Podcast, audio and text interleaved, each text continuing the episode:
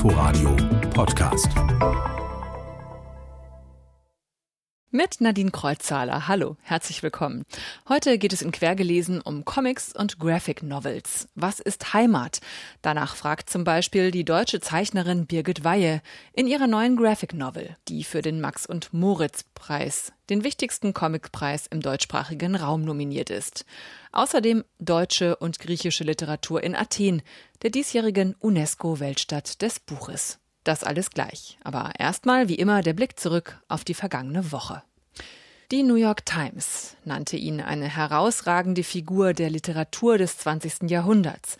Für die Washington Post war er die Stimme seiner Generation, Philip Roth. Vergangene Woche ist er mit 85 Jahren in New York gestorben. Von dort erinnert auch unser Korrespondent Georg Schwarte an den großen amerikanischen Schriftsteller. Philip Roth der Mann, der über den menschlichen Makel schrieb, über Außenseiter, politische Korrektheit und vor allem über Lust, über Sex, über die Abgründe des Lebens. Er war tief in seiner Seele ein großer Menschenfreund.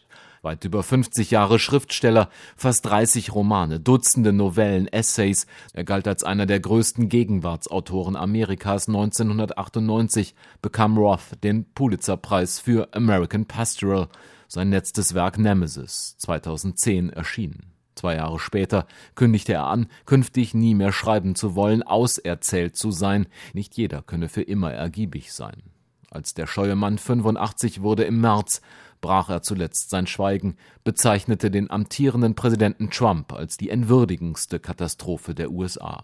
Es war das schneidende Urteil eines Literaten, der Zeit seines Lebens niemals Rücksicht genommen hatte, nicht auf sich, nicht auf die Charaktere seiner Bücher, Menschen mit Fehlern. Immer wieder wurde Philip Ross für den Literaturnobelpreis gehandelt, bekommen hat er ihn aber nie. Ein fataler Fehler, sagte sein deutscher Verleger Jo Ländle vom Hansa Verlag hier im Inforadio. Weil so offenkundig ist, dass er ein überaus angemessener Preisträger gewesen wäre. Da gab es irgendwelche Verstimmungen gegenüber dieser amerikanischen Literatur offenbar in der schwedischen Akademie, weswegen es da Vorbehalte gab, aber die Welt war sich selten so einig, die literarische Welt. Jo Ländle über Philip Roth, der mit 85 Jahren gestorben ist.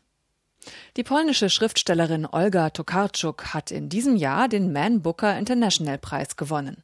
Er gilt als der bedeutendste britische Literaturpreis. Seit 2005 können ihn auch internationale Autoren gewinnen, deren Werke in englischer Übersetzung veröffentlicht sind. Aus Warschau unser Korrespondent Martin Adam. Zum ersten Mal geht der renommierte britische Man Booker International Literaturpreis an eine polnische Autorin. Olga Tokarczuk nahm den mit umgerechnet etwa 57.000 Euro dotierten Preis am späten Dienstagabend in London entgegen, gemeinsam mit ihrer Übersetzerin Jennifer Croft. Ausgezeichnet wurde Tokarczuks 2008 erschienener Roman Birguni für seinen laut Jury Zitat wundervollen Esprit, die Fantasie und die literarische Ausdruckskraft Tokarczuk skizziert in dem Buch, das auf Deutsch unter dem Titel Unrast erschienen ist, eine skurrile Reise vom 17. Jahrhundert bis in die Gegenwart und setzt sich mit der Idee eines modernen Nomadentums auseinander. Soweit die Neuigkeiten der Woche. Kommen wir zu unserem kleinen Schwerpunkt in dieser Sendung: Comics und Graphic Novels. Nächste Woche wird der Max- und Moritz-Preis verliehen beim Erlanger Comicsalon. Es ist der bedeutendste Preis für Comics im deutschen Sprachraum. Nominiert ist auch German Calendar No December, die neue Graphic Novel von Birgit Weihe. Ein gezeichneter Roman also, ein Comic für Erwachsene. Weihe hat den Preis 2016 schon einmal gewonnen für Matt Germanis, eine Geschichte über mosambikanische Vertragsarbeiter in der DDR. Auch in ihrem neuen Buch geht es wieder um das Leben zwischen zwei Kulturen und um die Frage, was ist Heimat? Es geht in German Calendar No December um das Mädchen Olivia. Das wächst in einem kleinen Dorf in Nigeria auf. Olivias Mutter ist Deutsche, ihr Vater Nigerianer. Nach ihrer Schulzeit in einem strengen Internat geht sie mit einem Stipendium an die Uni in Hamburg. Hier ist alles ganz anders als in ihren Träumen. Nachdem ich in Nigeria Oyimbo weiß gewesen war, war ich hier Überraschung, schwarz. Ich konnte nur verlieren. Ich war hier einfach nur die exotische. Alle wollten alles über mich wissen, sogar die privatesten Dinge. Und deine Familie in Afrika? Warum ist deine Mutter nach Afrika gegangen? Wo haben sich deine Eltern kennengelernt? Dabei kannte ich von den meisten nicht einmal ihren Nachnamen. Die Bilder dazu, man sieht Olivia mit großen exotischen Schmetterlingsflügeln oder eine Gruppe von Leuten, die anstelle ihrer Köpfe Fragezeichen haben. Olivia findet eine Art Ersatzfamilie bei ihrem Nebenjob am Hauptbahnhof, eine kleine Zwangsgemeinschaft aus anderen Einwanderern. Die Zeichnungen sind in warmen, erdigen, grünen, rot- und brauntönen gehalten. Oft finden sich afrikanische Symbole, Muster und Zeichen wieder. Der Strich ist grob und fast ein bisschen kindlich. Farben und Konturen zerfließen immer dann, wenn Olivia wütend oder traurig ist sich nirgendwo zu Hause oder zugehörig zu fühlen. Diese Erfahrung teilen Birgit Weihe, sie hat die Bilder gezeichnet, und Silvia Ophili, sie hat die Texte geschrieben. Ophilis Eltern kommen aus Nigeria und Ungarn. Sie ist in Lagos aufgewachsen und lebt heute in Schweden. Weihe hat ihre Kindheit und Jugend in Uganda und Kenia verbracht. Sie war schon 30, als sie mit dem Zeichnen angefangen hat und hatte da schon einen Magister in Literatur und Geschichte in der Tasche. Ich bin mit 19 erst nach Deutschland gekommen und habe mich da dann gleich ganz vollmundig wollte ich mich in München, wo ich äh, ursprünglich also geboren bin und mit drei Jahren die Stadt verlassen habe, dachte ich, ah, gehe ich zur Kunstakademie. Aber als ich dahin bin, habe ich festgestellt, dass ich nichts weiß. Also das war 88 noch vor Globalisierung und Internet und allem, dass ich einfach keine Ahnung von der europäischen Kunst hatte. Und dieser Tag der offenen Tür hat mich sehr verwirrt. Also ich habe nichts verstanden von den ausgestellten Kunstwerken dort und habe mich dann entschieden, dass Literatur irgendwie handhabbarer für mich ist. Und mit 31 wollte ich es dann nochmal wissen und habe gedacht, ich will mich wenigstens einmal beworben haben und habe dann tatsächlich nochmal Illustration studiert. In Birgit Weihes Büchern geht es oft um die Frage, was ist Heimat? Wie sieht sie das inzwischen? Ja, komischerweise, je älter ich werde, desto mehr stellt sich mir die Frage, weil ich äh, merke, dass tatsächlich diese ersten 19 Jahre prägender waren, als ich dachte. Also ich bin sofort, wenn ich in Ländern bin, die eine ähnliche Klimazone haben wie Kenia oder Uganda, fühle ich mich heimisch, weil offensichtlich irgendwas getriggert wird, was man als Kind stärker wahrnimmt. Farben, Gerüche, Texturen. Und obwohl ich schon so lange in Hamburg lebe, hm, habe ich diese Verbindung zu der Stadt nicht. Also ich lebe gerne, ich mag Hamburg, aber es ist nicht meine Heimat. Mit German Calendar No December ist Birgit Weihe für den Max- und Moritz-Preis nominiert. 2016 hat sie ihn ja schon einmal gewonnen. Was bringt denn so ein Preis? Außer großer Freude. Mir hat er wahnsinnig viel gebracht. Er hat mich quasi aus der Unbekanntheit in eine mittlere Bekanntheit katapultiert. Und ich glaube schon, dass man anders wahrgenommen wird. Man kriegt sozusagen von außen das Label irgendwie wertvoll oder toll oder so. Die neue Graphic Novel German Calendar No December ist letzte Woche im Avant Verlag erschienen. Insgesamt sind 25 Titel für den Max- und Moritz-Preis nominiert, darunter auch gezeichnete Biografien und journalistische Reportagen, ein Trend im Bereich der Graphic Novel. Geisel von Guy Delisle, erschienen im Reprodukt Verlag, ist so ein Buch. Es beschreibt die Geiselhaft eines französischen NGO-Mitarbeiters, der über 100 Tage von tschetschenischen Separatisten gefangen gehalten wurde. Ein beklemmendes Buch, das ohne Zeitraffer Tag für Tag erzählt. Der Leser soll nicht leicht entkommen können. Er soll wirklich im Buch gefangen sein und das miterleben, was der Gefangene erlebt hat. Ich wollte keinen Schnitt machen, zwei Wochen später schreiben und ihn dann mit längerem Bart und müderen Augen darstellen. Nein, ich wollte, dass man jeden Tag mit ihm verbringt und gemeinsam mit ihm fast verrückt wird. Guy Delisle. Wer die Max- und Moritz-Preise in diesem Jahr gewinnt, das wissen wir dann nächsten Freitag. Jetzt möchte ich Ihnen eine bemerkenswerte Altmeisterin vorstellen, eine Pionierin des feministischen Underground-Comics, Aline Kominsky-Crump. In San Francisco fing für sie alles an und da hat sie gerade auch ihr neues Buch vorgestellt, den Klassiker Love That Bunch. Er wurde jetzt um andere Arbeiten von ihr ergänzt, aus den 70er Jahren bis heute, und neu aufgelegt. Unser Korrespondent in Kalifornien, Markus Schuler, hat die 70-Jährige getroffen. Aline Kominski-Crum ist froh, dass sie nicht mehr in den USA lebt, sondern in Südfrankreich. Unter dem gegenwärtigen Präsidenten sei das nicht auszuhalten. Als ich in den 80er Jahren Kalifornien und die USA verließ, war Reagan Präsident. Die Stimmung damals war schlecht. Das war mit ein Grund, das Land zu verlassen. Jetzt ist die Stimmung noch schlechter.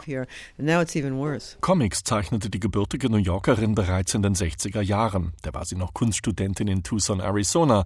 Vom abstrakten Expressionismus gelangweilt, hat sie mit dem Comiczeichnen angefangen. Kominsky Crumb war die erste Künstlerin, die 1972 mit Goldie, a Neurotic Woman, einen autobiografischen Comic veröffentlichte. Ihre Cartoons waren für die damalige Zeit frech, rotzig, manchmal vulgär und schonungslos ehrlich. Sie unterschieden sich von allem, was es damals gab. Doch ihre ersten Comic-Geschichten kamen nicht gut an, erzählt Kominsky Crumb. Meine Arbeiten waren grob und orientierten sich an Georg Groß oder Otto Dix. Die neue Sachlichkeit hat mich mehr inspiriert als damalige Comics oder die kommerzielle Kunst. Doch niemand konnte mit meinen Sachen etwas anfangen. Doch das änderte sich bald. Ihre oft selbstironischen Geschichten veröffentlichte sie bei Women's Comics in San Francisco, einer Comicbuchreihe, für die nur Frauen zeichneten. Viele Geschichten von Kominsky Crumb handeln von Sex und vom Umgang mit dem eigenen Körper. Den großen Durchbruch und Kultstatus schaffte Kominsky Crumb 1974 gemeinsam mit ihrem zweiten Ehemann Robert Crumb, mit dem sie heute in Südfrankreich lebt. Dirty Laundry, schmutzige Wäsche, hieß ihre legendäre autobiografische Comicreihe über den Beziehungsalltag eines Ehepaars. Die Kritik damals war nicht uneingeschränkt positiv. Texte und Zeichnungen galten manchen als zu pornografisch. Doch das ist mittlerweile Geschichte. Markus Schuler über eine bemerkenswerte Frau, die Comic-Pionierin Aline Kominski-Crump. Alle Informationen zu unserem Comic- und Graphic-Novel-Schwerpunkt heute in Quergelesen finden Sie auch auf inforadio.de. Jetzt gehen wir nach Athen, in diesem Jahr UNESCO Weltstadt des Buches. Und an diesem Wochenende fand in Athen auch das griechisch-deutsche Literaturfestival statt. Das Buch Es scheint in Athen ein guter Weg zu sein, die Krise besser zu verstehen. So hat es unser Griechenland-Korrespondent Michael Lehmann erfahren. Treffpunkt Panepistimium, das Hauptgebäude der Universität von Athen. Jetzt versammeln sich hier an einem der schönsten Orte der Stadt Autoren, Übersetzer, Studenten und auch neugierige Zufallsgäste. Sie wollen reden über Bücher und Literatur und das Leben in Griechenland und in Deutschland. Theo Wotzos denkt in einer kurzen Zigarettenpause im Innenhof bei prasselndem Frühlingsregen über einen Aufruf des deutschen Bodo Kirchhoff nach. Nur ein großer Roman, so sagte es Kirchhoff in diesen Tagen in der griechischen Hauptstadt, könnte den Umgang mit der Krise in Griechenland wirklich umfassend erklären. Literatur ist eben eine Möglichkeit, sich in der Tiefe mit einer Wirklichkeit zu beschäftigen, das hat auch bleibenden Wert. Christina Economido, die griechische Lyrikerin und Übersetzerin, stimmt zu und findet auch, ein junger zeitgenössischer Autor müsste sich zu einem modernen Gesellschaftsroman entschließen. Ja, das ist wahr. Herr Kirchhoff hat recht.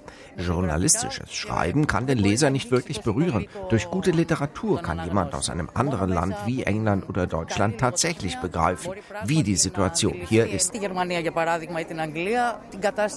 Das Deutsch-Griechische Literaturfestival will neugierig machen in Athen, in der UNESCO-Weltstadt des Buches.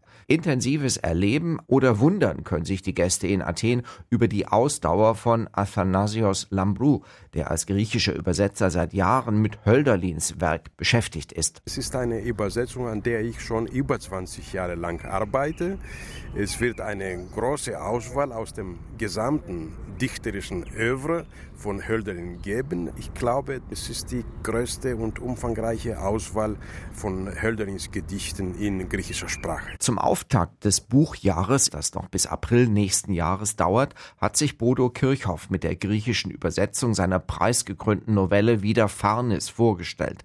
Kirchhoff wunderte sich über ein mehr als aufgeschlossenes Publikum. Ich habe das selten so intensiv erlebt dass Menschen zu mir kommen, die Bücher sich signieren lassen und die meisten haben sie bereits gelesen. Das ist etwas Wunderbares. Faszination, Aufwind für den Literaturbetrieb in Athen. Es wäre schön und wichtig, wenn der in diesem Buchjahr in ganz Griechenland wirkte, meint der Journalist Tassos Teloglu, der rund um sein Athener Büro die Krise in Buchhandlungen und Verlagen intensiv miterlebte und der trotzdem die Hoffnung nie aufgab. Auch die Verlage, die Schwierigkeiten haben, sind immer bereit, eine schöne Übersetzung rauszubringen. Und ich hoffe, dass diese Möglichkeit dieses großen Festes einen Schub geben wird, dass auch äh, da die gesamte Lage besser wird. Michael Lehmann aus Athen.